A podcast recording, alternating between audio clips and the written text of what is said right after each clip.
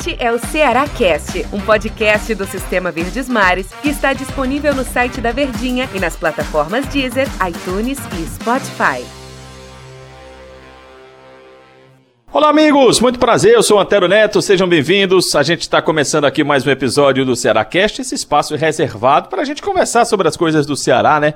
Para a gente aprofundar um pouquinho mais dos nossos pensamentos e das nossas análises e percepções do time alvinegro.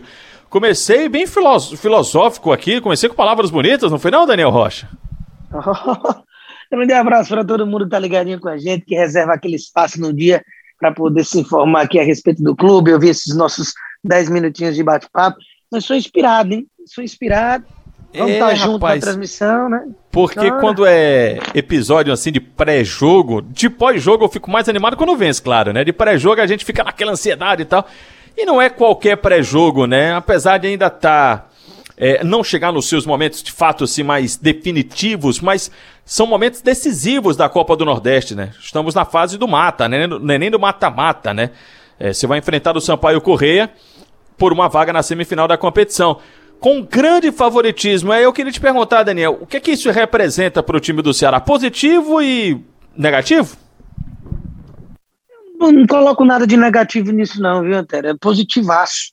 Você finalmente viver um momento da, como clube, como instituição, em que você normalmente vai ser favorito se tratando de regionalismo.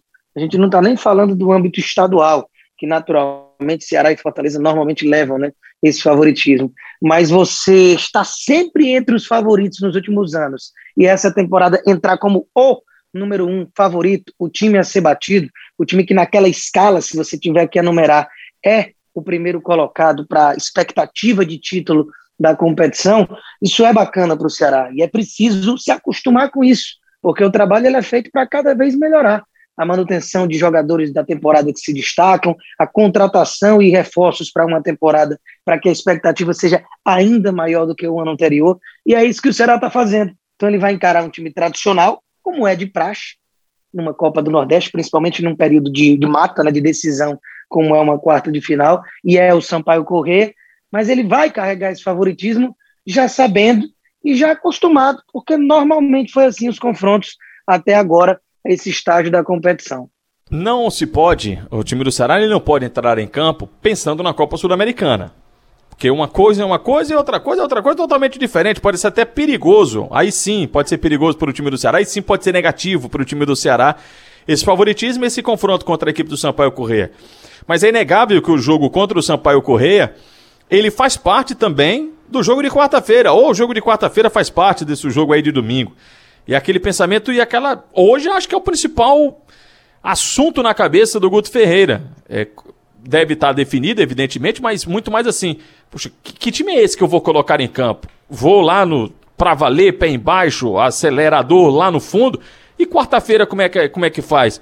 Eu acho que essa é uma, uma discussão que deve estar ali na cabeça do Guto Ferreira.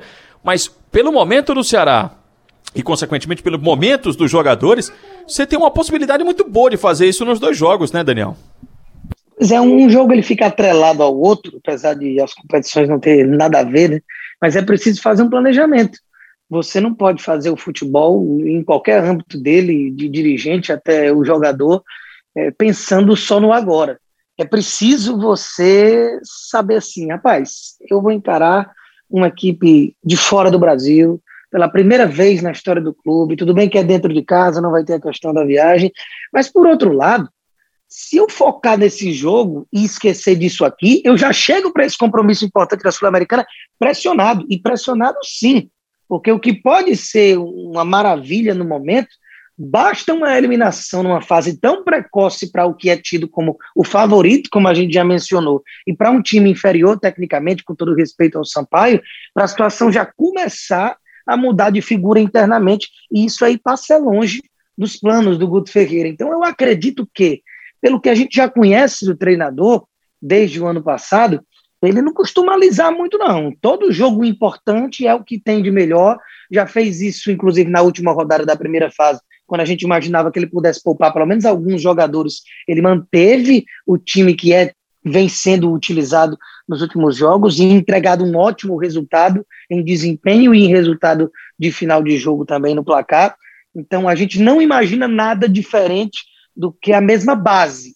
Pode ser, se tiver aí em conjunto com é, a fisiologia, algum atleta um pouco mais desgastado e que ele não queira abrir mão desse jogador de jeito nenhum, ou em um ou em outro jogo, e acredito que se tivesse colocar numa escala de prioridade seria o da quarta-feira, ele acabe preservando esse jogador amanhã, mas naturalmente, se ele tiver condição de colocar outro numa posição em que não fique carente tecnicamente, que por exemplo não é o caso das laterais. Eu não imagino Gabriel Dias e Bruno Pacheco fora de nenhum desses dois jogos, mas se ele quiser dar um sossego para é, o, o, o Oliveira, o Charles, que é uma dupla, vem Sobral, vem Nares, são alternativas. Aí Clebão vai jogar um jogo, Viseu joga outro. Que não cai a qualidade técnica do time, mas pensando nesses dois jogos, mas a base é a mesma. É, e, e, dependendo do que do decorrer do jogo, dos dois jogos, mas muito principalmente para essa partida próxima, né, contra o Sampaio Corrêa, esse, esse, esse relaxamento ou esse apertar, né, de colocar mais fogo, colocar mais força, pode ser feito durante o jogo, né? Eu gosto sempre de pontuar, são cinco substituições. Você tem a possibilidade de mudar meio time. Isso é muita coisa. Você pode é, trabalhar muito bem com essas alterações, com essas cinco alterações. A gente está falando muito aqui do, do jogo do Ceará, o jogo do Ceará. E esse Sampaio Correia, Daniel? O seu Sampaio pode complicar a vida do Ceará? Ele tem condições assim de deixar um jogo mais duro, de deixar o time do Ceará é, conseguir uma classificação, enfim, tá, claro, é jogo de futebol, não estou dizendo que o Ceará já vai garantir, mas conseguir uma classificação apertada, assim, onde é que o Sampaio Correia pode complicar a vida do Vozão? A gente dificilmente acredita em questão de jogo fácil, né? Jogo fácil ele não, não costuma acontecer porque as equipes elas sabem cada vez mais como encarar um, um, time conhecido, como é o Ceará no caso. Os holofotes eles ficam em cima daquelas equipes e você acaba que vai criando uma maneira interessante de encarar esses adversários. É muito por isso que quanto mais no holofote você está, mais fica visado exatamente para a questão de acabar sendo é, minado ali os seus pontos positivos. E é naturalmente nesse aspecto que a gente imagina que de forma inteligente o Sampaio Corrêa vai jogar diante do Ceará, porque ele fez uma primeira fase ali razoável. Foi uma pontuação equilibrada, né? O Sampaio é do grupo do Ceará, terminou ali com cinco pontos atrás do Ceará. Se não estou enganado, será com 16, o Sampaio com 11. Nem é uma distância tão grande assim. Mas, por outro lado, há três pontos do penúltimo colocado do grupo, que foi o 4 de julho, que fez até avançou na Copa do Brasil contra o Cuiabá, fez uma Copa do Nordeste interessante para os padrões do 4 de julho. Então não foi um primor de Copa do Nordeste, mas ao mesmo tempo só perdeu um jogo. O time do Sampaio só tem uma derrota na competição, né? Então, naturalmente, você precisa ficar ligado para isso. E essa derrota foi justamente para o Fortaleza, lá no comecinho, na segunda rodada da Copa do Nordeste, quando o Fortaleza venceu por 2 a 0 aquele confronto, que eu até transmiti, estava nesse jogo é, na Verdinha. Então, é um time que, tecnicamente, você olha, você não vê grandes valores. Tem ali jogadores que a gente conhece, o Eloy, Dione, é, e nenhum que chame grande atenção. Mas, como time, está organizadinho está bem ajustado ali com o Rafael Silva, o técnico dele, da equipe do Sampaio, e naturalmente a gente vai ficar no aguardo de um jogo de ataque contra defesa. Não vai você falou disso. do mas Sampaio é, Correia, mas é um time Daniel, organizado. Fato, 11 pontos, né? teve o Sampaio correr na fase classificatória contra 16 mesmo do Ceará, 5 pontos de vantagem. Aguardemos, pois, para ver como é que vai ser a postura do time do Ceará, para a gente perceber como é que o Guto Ferreira vai trabalhar esse jogo e a preparação também para quarta-feira da Copa Sul-Americana. Mas assim que terminar o jogo do Ceará contra o Sampaio Correia, claro que a gente vai estar aqui trazendo mais um episódio do nosso podcast. Daniel, obrigado pela companhia por hoje e o próximo episódio a gente vai estar junto também, né? Estamos juntos para jogo para conversar aqui a respeito do que aconteceu. Um abraço, Daniel. Um abraço, tamo junto, até mais. Valeu, valeu, pessoal. Até a próxima.